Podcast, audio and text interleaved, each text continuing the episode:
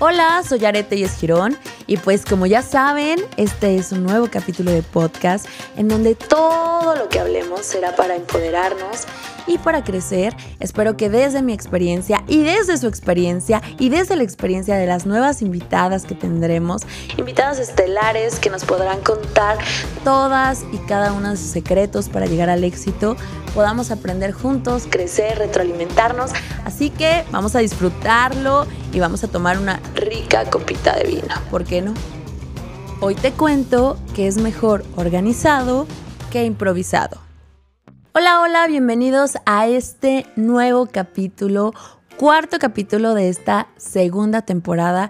Qué bonito se siente estar aquí platicando con ustedes. Me encanta el tema de hoy porque me ha sido de mucha ayuda, en verdad. En serio que cuando acabemos esta plática, pues espero que también les haya funcionado y servido tanto como a mí y que sus vidas sean mucho más fáciles.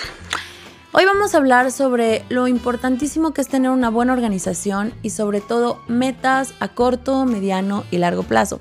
Ya sé que como en los otros dos temas anteriores ha sido muy mencionado, pero también nadie les platica sobre lo difícil que es este tema. No podemos andar por la vida en primera sin metas y en segunda improvisando porque si no nuestra vida sería un corte de escena y todo sería improvisar, actuar, improvisar, actuar y nada se podría concluir. Por eso les digo que me parece importante llevar una buena organización, porque si no todo el tiempo estaríamos haciendo cosas sin sentido.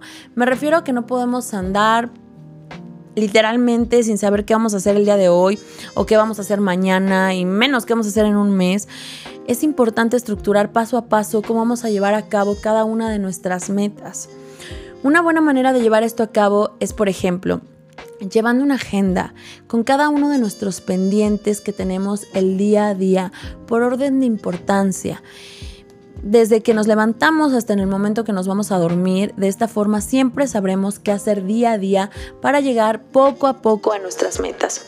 Esto es algo que he tenido que pulir día a día. Quiero confesar que hace dos años, tres años, no lo llevaba a cabo eh, tenía solamente estructurada mis metas en mi cabeza, pero no lo plasmaba y realmente fue un giro total cuando lo empecé a plasmar en un papel y llevarlo a cabo. Es que en realidad no es tan sencillo como parece. Eh, o como lo pueden decir los demás, vas a ver cómo poco a poco es un hábito que puedes introducir a tu vida.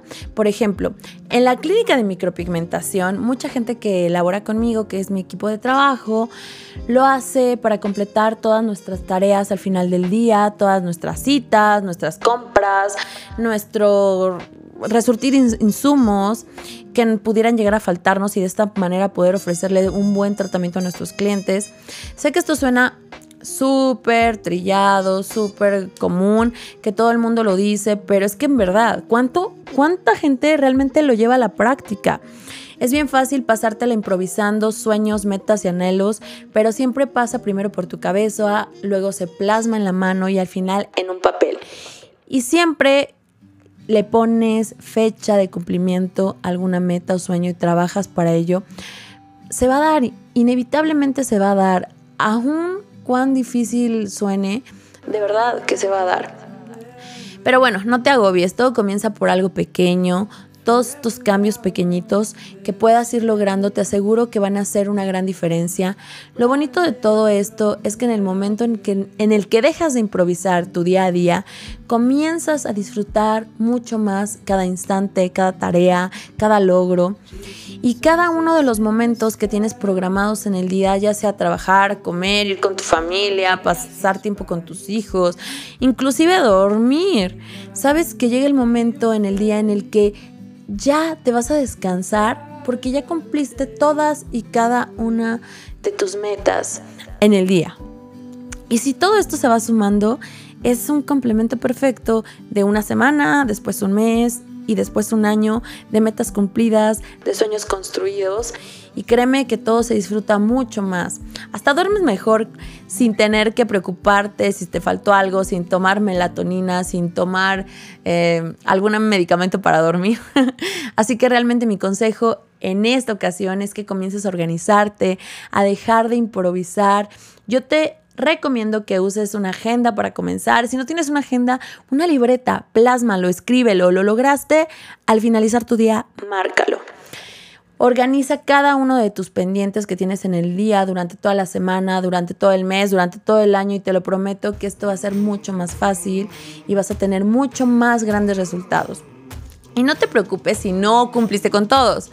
Créeme que del 100% de metas que yo escribo, que conozco personas que lo plasman en una hoja, en un papel o hasta en su celular, pues no todas cumplen el 100%, algunas se quedan tal vez programadas para el próximo año, pero es bueno plasmarlas.